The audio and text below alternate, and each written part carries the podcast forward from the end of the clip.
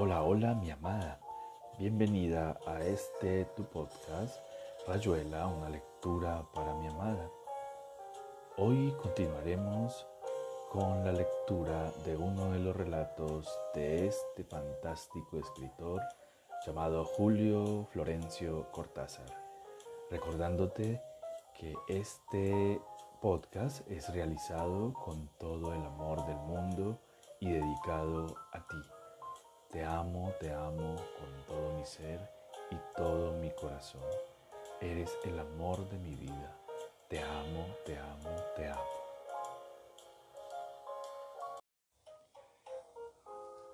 Profunda siesta de Remy. Venían ya. Había imaginado muchas veces los pasos, distantes y livianos, y después densos y próximos reteniéndose algo en los últimos metros como una última vacilación. La puerta se abrió sin que hubiera oído el familiar chirrido de la llave.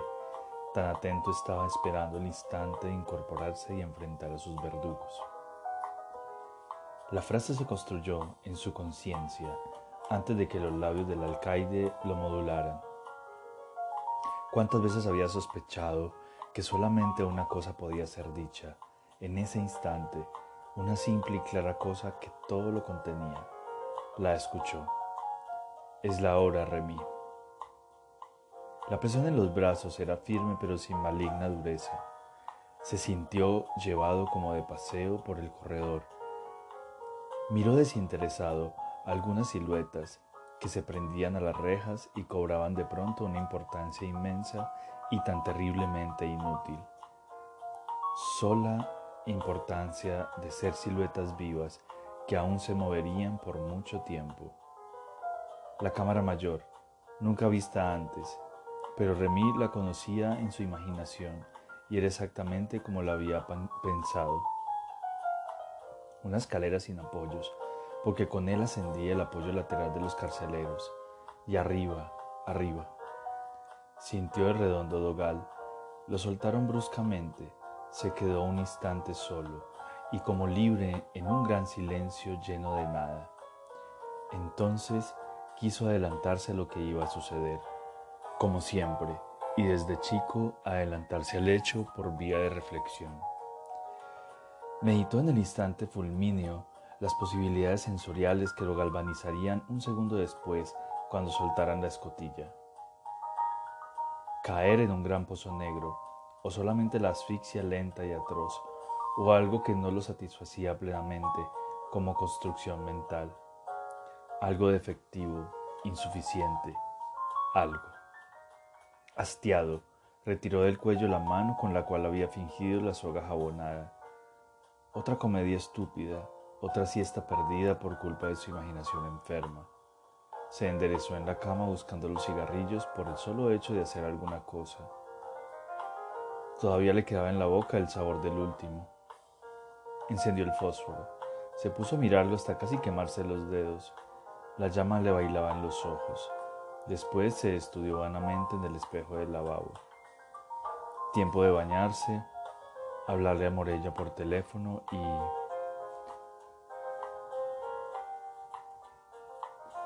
citarla en casa de la señora Belkis. Otra siesta perdida la idea lo atormentaba como un mosquito. La apartó con esfuerzo, porque no acababa el tiempo de barrer esos resabios de infancia, la tendencia a figurarse personaje heroico y forjar en la modorra de febrero largos acaeceres donde la muerte lo esperaba al pie de una ciudad amurallada o en lo más alto de un patíbulo. De niño, pirata, guerrero galo, sandocán, concibiendo el amor como una empresa en la que solo la muerte constituía trofeo satisfactorio. La adolescencia, suponerse herido y sacrificado, revoluciones de la siesta, derrotas admirables donde algún amigo dilecto ganaba la vida a cambio de la suya. Capaz siempre de entrar en la sombra por el escotillón elegante de alguna frase postrera que le fascinaba construir, recordar, tener lista. Esquemas ya establecidos, Ah, la revolución donde Hilario lo enfrentaba desde la trinchera opuesta, etapas, toma de la trinchera, acorralamiento de Hilario, encuentro en clima de destrucción, sacrificio al darle su uniforme y dejarlo marchar, balazo suicida para cubrir las apariencias, salvajate de Morella, casi siempre impreciso, lecho de agonía, intervención quirúrgica inútil, y Morella tomándole las manos y llorando, frase magnífica de despedida, beso de Morella en su frente sudorosa. Muerte ante el pueblo rodeando el cadalso. Víctima ilustre por regicidio o alta traición. Sir Walter Raleigh, Álvaro de Luna, etc. Palabras finales. El redoblar de los tambores apagó la voz de Luis XVI. El verdugo frente a él. Sonrisa mágica de desprecio. Carlos I. Pavor del público vuelto a la admiración frente a semejante heroísmo. De un ensueño así acababa de tornar.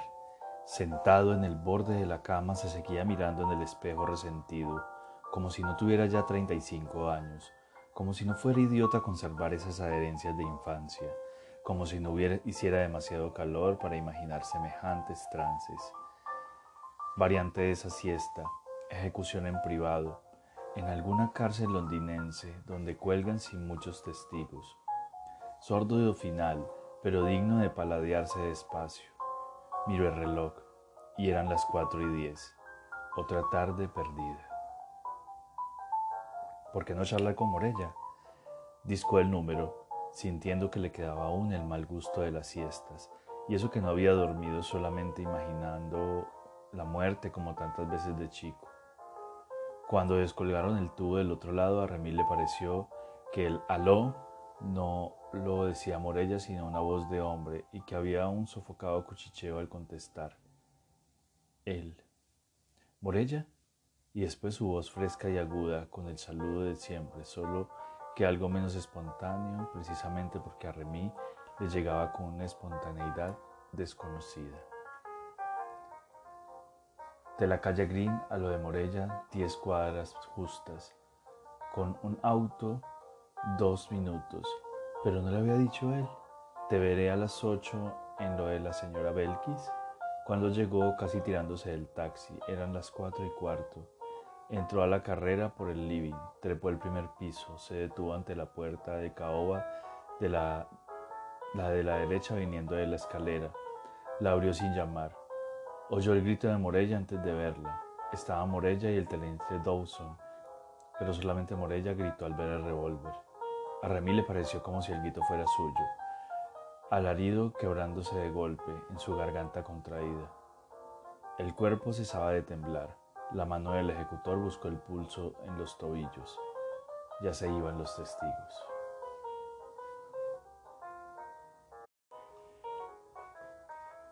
Puzzle. A Rufus King. Usted había hecho las cosas con tanta limpieza que nadie, ni siquiera el muerto, hubiese podido culparlo del asesinato. En la noche, cuando las sustancias se sumergen en una identidad de aristas y de planos que solo la luz podría romper, usted vino armado de un cuchillo curvo, de hoja vibrante y sonora, y se detuvo junto a la habitación. Escuchó, y al no hallar más réplica que la del silencio, empujó la puerta, no con la lentitud sistemática del personaje de Poe, aquel que le tenía odio a un ojo, sino con alegre decisión, como cuando se entra en casa de la novia o se acude a recibir un aumento de sueldo. Usted empujó la puerta y solo un motivo de elemental precaución pudo disuadirlo de silbar una tonada que, no está, más de, no está de más decirlo, hubiera sido gimiendo por ti. Ralph solía dormir de costado ofreciendo un flanco a las miradas o los cuchillos. Usted se acercó despacio, calculando la distancia que lo separaba del lecho. Cuando estuvo a un metro, hizo alto.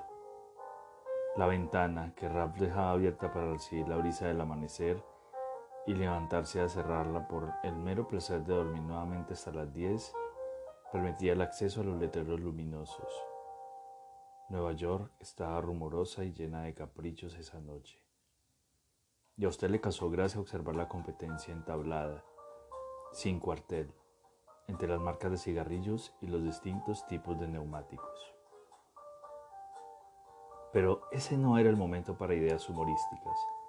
Había que concluir una tarea iniciada con alegre decisión y usted, hundiéndose los dedos en el cabello y echándose cabello hacia atrás, se resolvió a dar una puñalada a Ralph, ahorrando todo preliminar y toda mise en escena. Acorde con tal principio, usted puso el pie derecho en la alfombra roja que señalaba el emplazamiento justo del lecho de Ralph. Claro está que un paso hacia adelante. Olvidándose los carteles luminosos, giró el torso hacia la izquierda y, moviendo el brazo como si estuviera por lanzar un tiro de golf, enterró el cuchillo en el costado de Ralph, algunos centímetros por debajo del sobaco. Ralph despertó en el preciso instante de morir y tuvo conciencia de su muerte. Eso no dejó de agradarle a usted. Prefería que Ralph comprendiera su muerte y que la cesación de tan odiada vida tuviera otro espectador directamente interesado en ello.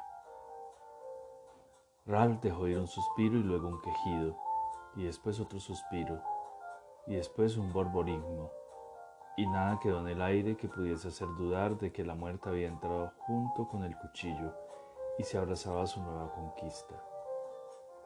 Usted desenterró la hoja, la limpió en su pañuelo, acarició suavemente el cabello de Ralph, lo cual era una ofensa premeditada, y fue hacia la ventana. Estuvo largo rato inclinado sobre el abismo, mirando Nueva York. La mirada atentamente, con gesto de descubridor que se adelanta visualmente a la prueba de su navío. La noche era antipoética y calva. Allá abajo, suiletas de automóviles regresaban a condición de escarabajos y luciérnagas por el imperio del color y la hora y la distancia. Usted abrió la puerta, la cerró otra vez y se fue por el corredor, con una dulce sonrisa de ángel perdida fuera de los dientes. Buen día, buen día. ¿Dormiste bien? Bien. ¿Y tú? Bien. ¿Tomas el desayuno? Sí, hermanita. ¿Café? Bueno, hermanita. ¿Bizcochos? Gracias, hermanita. Aquí tienes el diario. Lo leeré, hermanita. Es raro que Ralph no se haya levantado aún. Es muy raro, hermanita. Rebeca estaba frente al espejo, empolvándose. La policía observaba sus movimientos desde la puerta de la habitación. El agente, con rostro de pajarera celeste, tenía un modo sospechoso de mirar, presumiendo culpabilidades desde lejos. El polvo cubría las mejillas de Rebeca, se maquillaba de manera mecánica, pensando todo el tiempo en Ralph, en las piernas de Ralph, en sus muslos lisos y blancos, en las clavículas de Ralph tan personales, en la manera de vestirse de Ralph su artístico desaliño. Usted estaba en su habitación, rodeado por el inspector y varios detectives. Le hacían preguntas y usted las contestaba, hundiéndose la mano izquierda en el cabello. No sé nada, señores. Ayer a la tarde lo vi por última vez.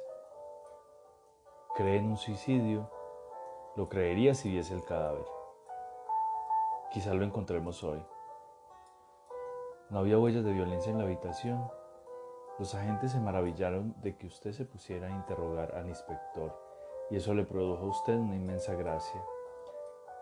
El inspector, por su parte, no salía de su asombro. No, no hay huellas de violencia. Ah, pensé que podrían haber encontrado sangre en el lecho, en la almohada. ¿Quién sabe? ¿Por qué lo dices? Aún falta algo por hacer. ¿Qué cosa, hermanita? Cenar. Va. Y esperar la llegada de Ralph. Ojalá llegue. Llegará. Hablas con firmeza, hermanita. Llegará. Me convences. Te convencerás. Fue entonces que usted pasó revista a algunos acontecimientos. Lo hizo aprovechando un alto en el asedio policial. Usted recordó cómo pesaba. Usted se dijo que la destreza había sido un factor importante en la obtención del resultado. El corredor, al amanecer y el cielo plomizo, cargado de perros ambulantes color manteca. Habría que dar pintura a alguna jaula de pájaros pronto, comprar una pintura carmesí, o mejor vermellón, o mejor aún púrpura, aunque quizá el color por excelencia fuese el violado. Pintar la jaula de violado, utilizando el pantalón y la camisa que ahora reposaban junto a una cosa. Segundo, usted pensó en la necesidad de comprar arena, fraccionarla en gran cantidad de paquetes de 5 kilos y llevarla a la casa. La arena serviría para contrarrestar derivaciones de orden sensorial. Tercero, usted pensó que la tranquilidad de Rebeca debía, ser, debía tener orígenes neuróticos y empezó a preguntarse si, después de todo, no le habría hecho un señalado favor. Pero claro está, esas cosas no podían averiguarse claramente. Adiós, sargento. Adiós, señor. Feliz Nochebuena, sargento. Lo mismo le digo, señor. La casa sola y sus dos ocupantes. Rebeca puso la tapa a la olla de la sopa, la puso despaciosamente. Usted estaba en el comedor oyendo radio. A la espera de la cena, Rebeca miró la olla, luego la fuente de ensalada y después el vino. Usted criticaba mentalmente a Rudy Valle. Rebeca entró con la bandeja y fue a sentarse en su sitio mientras usted cerraba el receptor y ocupaba la silla de la cabecera. No ha vuelto. Volverá. Puede ser, hermanita. ¿En qué? ¿Es que acaso lo dudas? No. Es decir, quisiera no dudarlo. Te digo que volverá. Usted se sintió arrastrado hacia la ironía. Era peligroso, pero usted no se arredraba. Me pregunto si alguien que no se ha ido puede volver. Rebeca lo miraba a usted con una fijeza increíble. Eso es lo que yo me pregunto. A usted no le gustó nada esa respuesta. ¿Por qué te lo preguntas, hermanita? Rebeca lo miraba a usted con una fijeza increíble. ¿Por qué suponer que él no se ha ido? A usted se le estaban empezando a erizar los cabellos de la nuca. ¿Por qué? ¿Por qué, hermanita? Rebeca lo miraba a usted con una fijeza increíble. Sirve la sopa. ¿Por qué de servirla yo, hermanita? Sírvela tú esta noche. Bueno, hermanita. Rebeca le alcanzó la olla de la sopa y usted la puso a su lado. No sentía ningún apetito, cosa que usted mismo había previsto. Rebeca lo miraba a usted con una fijeza increíble. Entonces se levantó la tapa de la olla. La fue levantando despacio, tan despacio como Rebeca la había puesto. Usted sentía un extraño miedo de descubrir la olla en la sopa la olla de la sopa, pero comprendía que se trataba de una mala jugada de sus nervios. Usted pensó en lo bueno que sería estar lejos, en la planta baja, y no en el último de los treinta pisos, a solas con ella. Rebeca lo miraba a usted con una fijeza increíble. Y cuando la tapa de la olla quedó enteramente levantada y usted miró el interior y después miró a Rebeca y Rebeca lo miró a usted con una fijeza increíble, y después el interior de la olla y sonrió. Usted se puso a gemir y todo, decidió, y todo decidió bailarle delante de los ojos. Las cosas fueron perdiendo relieve y solo quedó la visión de la tapa levantándose despacio, el líquido en la olla y... y... Usted no había esperado eso. Usted era demasiado inteligente como para esperar eso. A usted le sobraba de tal manera la inteligencia que el excedente se sintió incapacitado para seguir viviendo en el interior de su cerebro y decidió buscar una escapatoria. Ahora usted hace números y más números, sentado en el camastro. Nadie consigue arrancarle una sola palabra, pero usted suele mirar hacia la ventana, como si esperara ver avisos luminosos, y después se adelanta el pie derecho, gira el torso a la manera de quien se dispone a dar un golpe de golf y entierra la mano vacía en el vacío aire de la celda. La taga y el lis. Notas para un memorial. El correo salido ayer de tarde con la venia del duque había presentado al ejecutor una somera de relación de los hechos acontecidos en la noche del viernes 21 del mes que corre. Dicha relación, dictada por mí al secretario de Blanca, atendía a someter a la atención del ejecutor los hechos inmediatos y las providencias de primera hora. A tres días del suceso, vueltos los espíritus a una más ponderada vigilancia de sus ánimos y humores, fuerza de rendir debida cuenta de las muchas reflexiones, enredadas conjeturas y ansias de verdad que por todo ello corre. El ejecutor ha de encontrar en lo que sigue debida memoria de hechos y legítimo ejercicio de razonar sobre la sustancia de los mismos, que traen alterada la corte del duque y abren los oídos de la plebe a los más sediciosos rumores. El ejecutor no ignora en su saber que el difunto agente Felipe Romero, natural de cuna de Metán, de 19 años, soltero, de estatura mediana, nariz recta, boca de labios finos, barbilla regular, cejas negras, ojos azules, cabello rubio rizado, barba afeitada, me asistía en la delicada tarea para la cual el ejecutor tuvo a bien designarme. La discreción de la camarera Carolina allanó las dificultades para que el agente Romero fuese admitido en calidad de paje en la cámara de mi señora la duquesa. Tres meses y una semana precedió en este oficio a la muerte, habiendo ganado confianza y estima de sus señores, y aprovechando de ella sin mengua para adentrar en los engaños silenciosos del palacio donde la historia crece envuelta en terciopelo. Así, el informe elevado al ejecutor en 15 de mayo, conteniendo el pliego de consignas de los que conspiran contra Palacio, procedía tanto de la diligencia y afán del agente Romero, sagazmente ayudado por la camarera Carolina, como de mis propios barruntos, que el ejecutor ha tenido la bondad de alabar en otras oportunidades. De los agentes asignados a la misión a mi cargo, el difunto Romero sobresalía por méritos propios, que su extremada juventud recataba a ojos que miden saber por arrugas o truecan respeto por historiales. Su donaire le valía volteo de llaves y abandono de recelos. Así mi señora la duquesa hubo de agraciarlo gentilmente con encargos y diligencias, cediendo en él labores que atañían a otros criados de su cámara, más remisos y, o desabridos. De cada una de aquellas mercedes, que tales son las órdenes en labios de mi señora la duquesa, hubo el agente Romero de extraer provecho para la investigación allegándome noticias y presunciones que el ejecutor recibió en su día, oportunamente cernidas y glosadas. Los hechos de la noche del viernes los conoce el ejecutor en sustancia. Hallóse el cuerpo de Felipe Romero en la galería cubierta que conduce, viniendo de la Poterna Norte, a las salas de armas y cámaras del duque.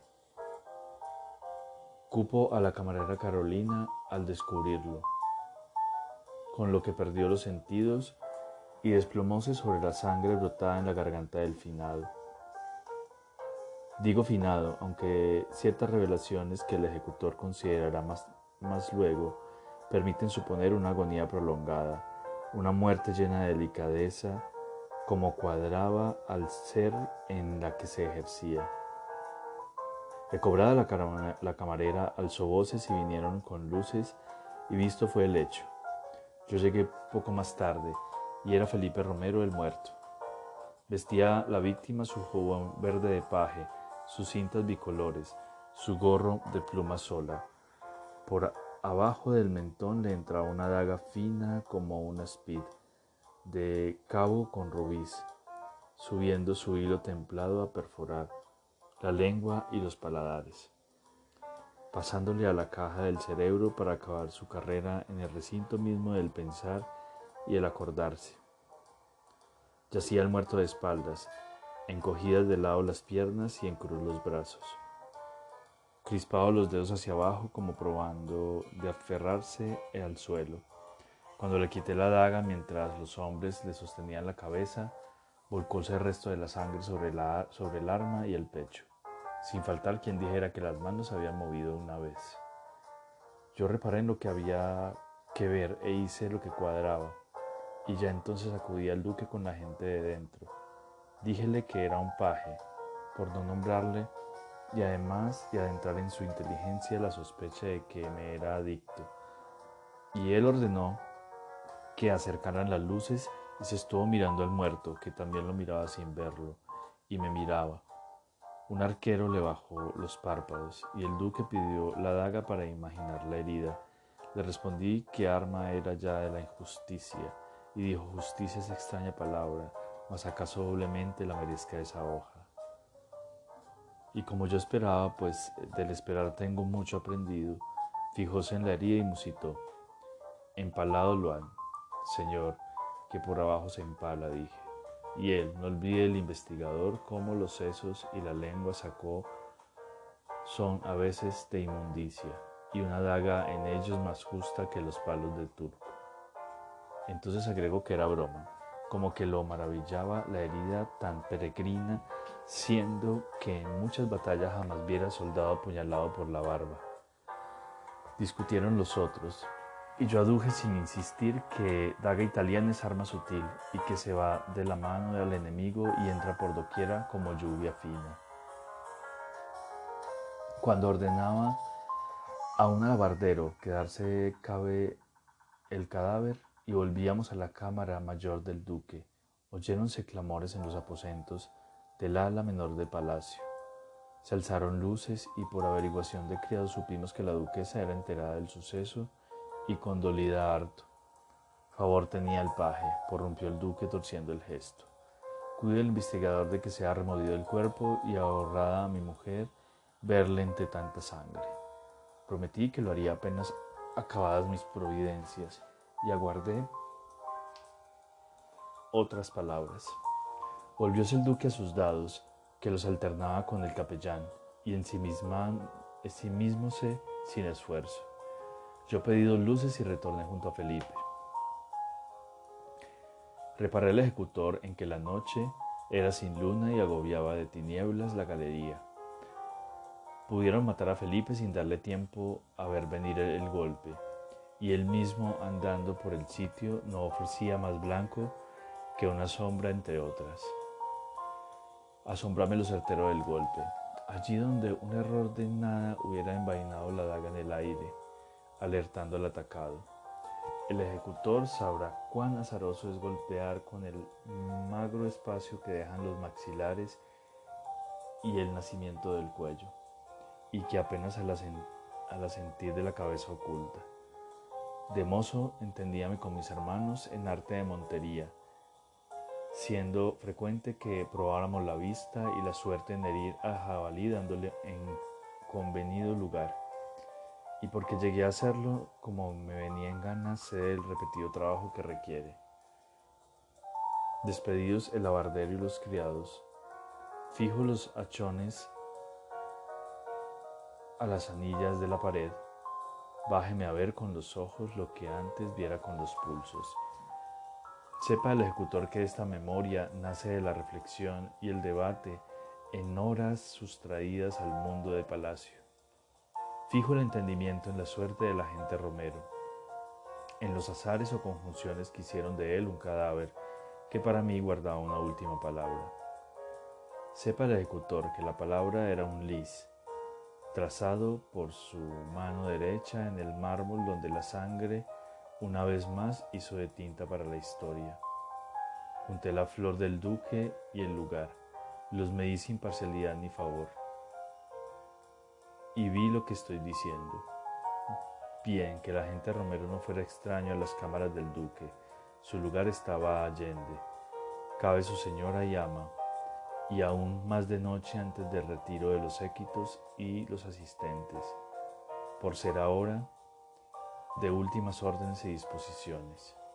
Supo la víctima que moría, anegóse en su sangre, y alcanzó a trazar el lis en la tiniebla con el último calor de su mano derecha, y yo lo vi el primero, como él debió esperarlo, y lo borré al bajarme para desgajar el puñal, antes que asomara el duque. Digo que muerto fue el agente Romero en cuarteles que señalaban al ejecutor, atraído por aviesa orden o convite gentil. Vino a los aposentos del duque y no alcanzó a llegar. Supo que su matador por lumbre de estrellas o bisbiseo de venganza y lo nombró por su nombre figurado. Dos razones tuvo el asesino para matar o hacer matar a Felipe. El favor de la duquesa, manifiesto en cacerías y juegos corteses, y la sospecha de que estaba a mi servicio reuniendo voces y señales de la conjura contra Palacio.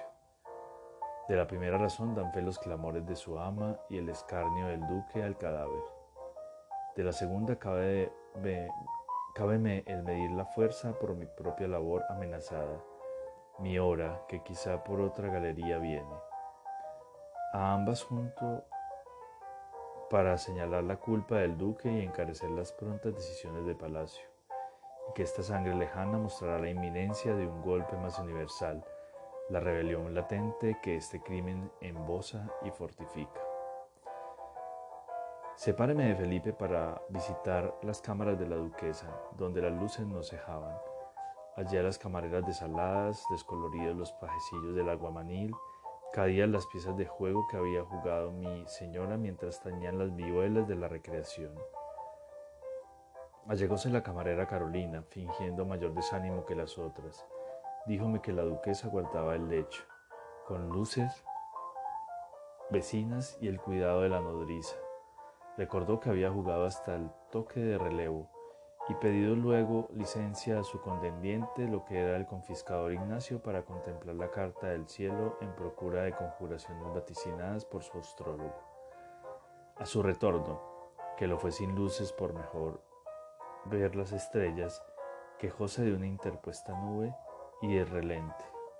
Por no descuidar nada, mandé a la camarera fuese a reparar en su ama sin ser vista, y trajóme cuenta de su olvidado semblante, su reposo en brazos de la nodriza, que con los arrullos de niñez había rescatado la sonrisa en el rostro de mi señora.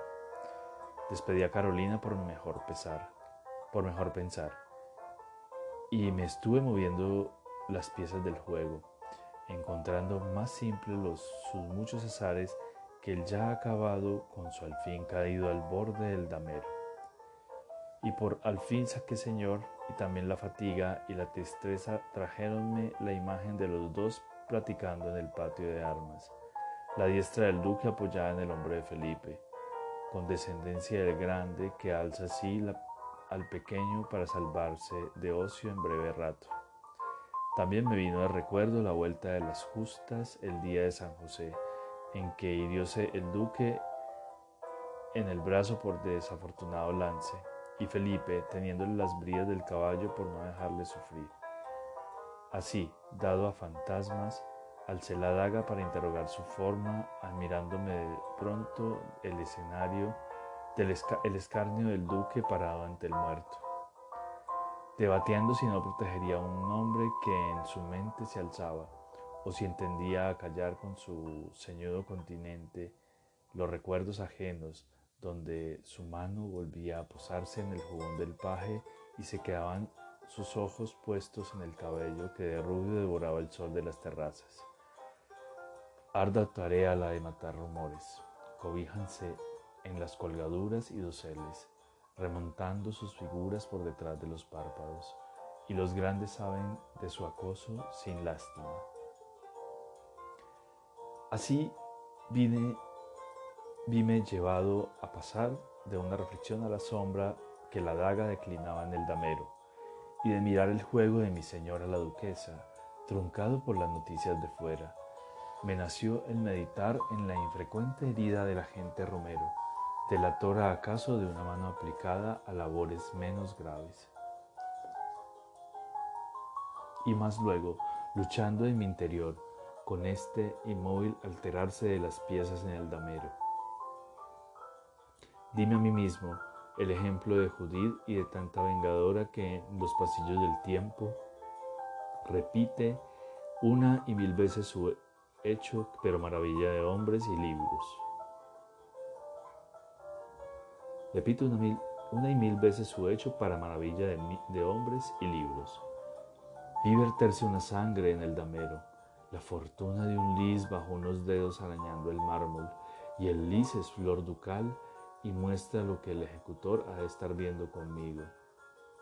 Fingió el duque, supo verdad, si cubría con su burla el brillo de pasadas justas. También protegía dolorosamente a quien de él en Felipe se vengaba.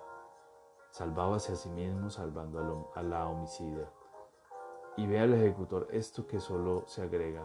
Nadie muriendo de tal, espumando sangre con la partida lengua, podría en la tiniebla hallar consejo de sí mismo delatar a su asesino por dibujo de Liz, bajándose a beber de esa enconada agonía. La matadora ordeó los pétalos que la miraba de los otros llamaría duque, que la mirada de los otros llamaría duque. Inocente es este, bien que encubridor involuntario. Y la duquesa debe ser prontamente arrancada de esa sonrisa que desde el sueño le alcanza la venganza cumplida.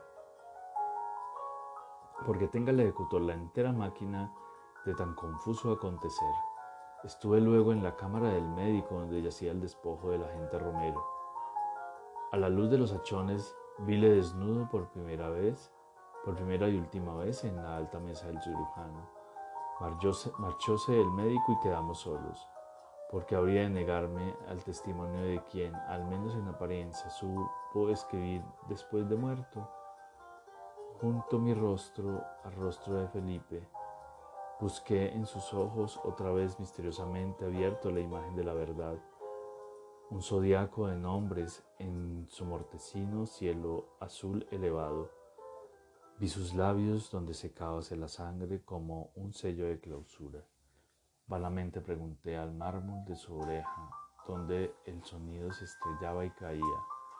Mas de tanta negación hube de atisbar en Felipe una respuesta, un afirmarse a sí mismo como respuesta un contestar a su propio cuerpo por nombre, un horrible nombre invasor y tiránico, como si de pronto, por el puente de los rostros contiguos, pudiera él pensar en, con mi pensamiento, ser yo mismo en la revelación instantánea. Y oí su nombre dicho tantas veces, su nombre repetido, solamente su nombre, apelé a la reflexión, tapándome los ojos, pero después miré la herida del mentón y me acosté del, me acordé del grande Ajax, de los que se matan por filo, se tiran sobre un arma, teniéndola con ambas manos, evitando de verla por la sombra y la postura. Le bastó empujar una sola vez mientras sumía la cabeza en el pecho, y el resto fue dolor y confusión agónica, con las mismas manos que habían tenido la brida del caballo del duque a la vuelta de las justas se mató Felipe. No sé de pronto, como se sabe que el día ha llegado o que el vino del alba olía a violetas. Y digo al ejecutor que sabiendo excuso, aunque el excusar me arrastre mañana en la caída de la gente Romero. Excuso una muerte a ciegas, darse el silencio a través de la lengua, mido, como me di junto al frío cadáver desnudo de Felipe, su abominable valor a la hora de la decisión. Claro que llevaba en la inteligencia las claves y las pruebas de la conjura del duque contra Palacio, y que no fue capaz de traicionarlo después del brillo de las justas y el prestigio de favores que imagino, fiel hasta esa noche al ejecutor y a mí, acosado por una división que la dura mirada de sus ojos resumía se refugió en la muerte como el niño que era. Inocentes resultan los duques, discretos esperan de mi discreción el final de una confusa tarea que para mí dura todavía. Después que cerré finalmente los ojos de Felipe, lo vestí con mi ropa de palacio, lo puse en un féretro de ébano sin herrajes ni figuras, y al alba del domingo dejé entrar la luz y los criados que se lo llevaron a una fosa abierta en secreto. Si el ejecutor lo manda, sabrá dónde está enterrado sin nombre ni sentencia. Era una criatura maligna y hermosa. Es bueno quizá que haya desaparecido cuando dejaba de serme adicto. Aparte de lo informado, agrego que en la tarde del domingo me hizo llamar el duque para pedirme la daga. Esto ocurrió después que yo le había avisado que la investigación iba a cerrarse sin más por falta de pruebas materiales y que mi informe a Palacio sostendría que la gente Romero se había suicidado. El duque volvió a pedirme la daga, que yo llevaba limpia y envainada para no dejársela a nadie. Me negué atentamente y hasta le dije, ¿cómo le voy a prestar un arma que es de la justicia? Se puso pálido de coraje y dijo algo como que las cosas estaban muy turbias y que él se iba a ocupar personalmente de averiguar la procedencia del arma. Cuando yo me iba, agregó, nunca le vi esa daga a Felipe Romero. No sé por qué, Tanta seguridad en el inventario me enfureció. Cualquiera puede saber que la daga no era de Felipe y hasta averiguar de qué vaina salió para matarlo. No solamente el duque sabe eso, pero tampoco es obligación que un hombre se mate con su propia daga. A la daga y al lis pueden pensárseles muchos dueños. Todos sabemos herir y todos podemos dibujar tres pétalos con sangre. Lo que creo es que el duque está empezando a mostrar lo que en la noche del viernes tapaba con su burla. Le duele Felipe, le duelo yo, nos dolemos los dos si no nos miramos. Nos dolemos los dos si nos miramos. Pero yo digo, ¿por qué un duque se... Ese hombre de reyes se impacienta por una muerte sin importancia se impacienta porque esa muerte está llena de importancia, porque detrás viene la duquesa y vengo yo. Sobre todo vengo yo. A mí me parece que detrás de eso vengo yo para el duque. Entonces fuerza la situación. Habla de encontrar al dueño del arma para echar sospechas sobre ese pobre hombre a quien a lo mejor Felipe se la quitó en secreto para matarse. Y si el duque fuerza la situación y busca a un supuesto culpable, es que quiere protegerse o proteger a la duquesa. Es que, es que ese perro está tratando de echarle el fardo a otro y lo hace por la ramera de su mujer o por él mismo. Está claro que es culpable, que mató a Felipe y que Felipe dibujó el lis mientras se moría. Con la última fuerza de su pobre mano, dibujó el lis para que yo lo viera y reclamara el castigo del duque o de la duquesa o de los dos, del ama de Felipe y del amo de Felipe, el castigo y la muerte de los dos inmediatamente.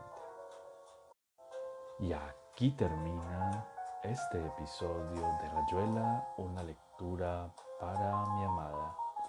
Espero te hayan gustado estos relatos. Te amo, te amo, te amo, te amo con todo mi ser y todo mi corazón. Eres el amor de mi vida, mi amada desconocida. Te amo.